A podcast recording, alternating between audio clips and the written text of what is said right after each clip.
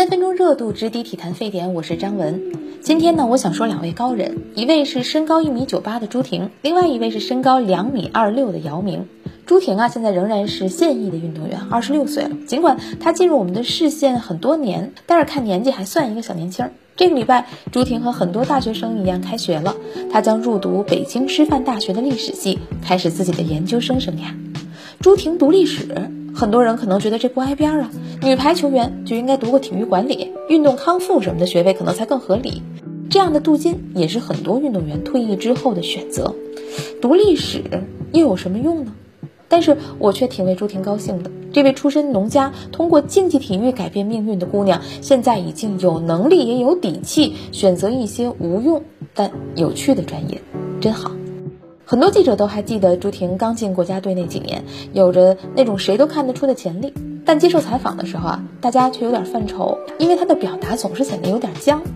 朱婷自己也说，通往成功的路，她是凭着一股拙劲儿走过来的。那些年里，她不折不扣地按照教练按照教练的要求去完成每一个动作，完成被要求的一切，让朱婷的球技从量变到质变。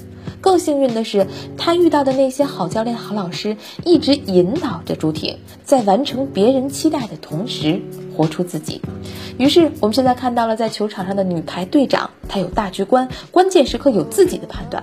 在人生道路上，朱婷也开始自然而然地发展排球以外的兴趣。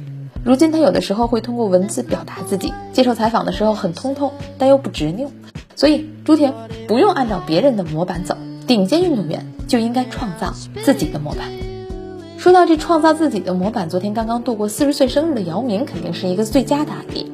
从两米二六这个全国人民都知道的个人身高数据开始，姚明甚至没有给自己人生按部就班的可能。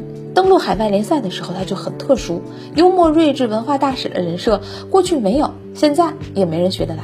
退役之后做姚基金姚老板，他也是尝鲜的第一人。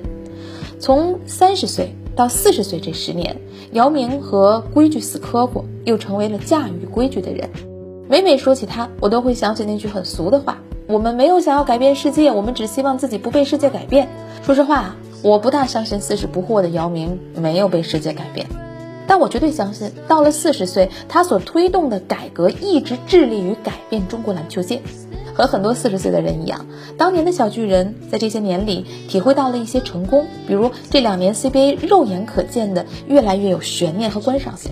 当然，在这个年纪，他也开始体会到了有些事儿不是你一个人推的就能推得动的，比如去年那届样样完美，唯独国家队战绩糟心的男篮世界杯。还记得在输得很彻底的那个晚上，有记者问姚明：“这责任谁承担？”大姚说了一个字儿：“我。”那一瞬间，我觉得他和很多负重生活的中年人没有什么区别，但也略有不同。这份不同是，这份不同是，姚明在肩上的压力已经够重的时候，还选择继续往头上搁几袋沙包，二话不说扛起来就走。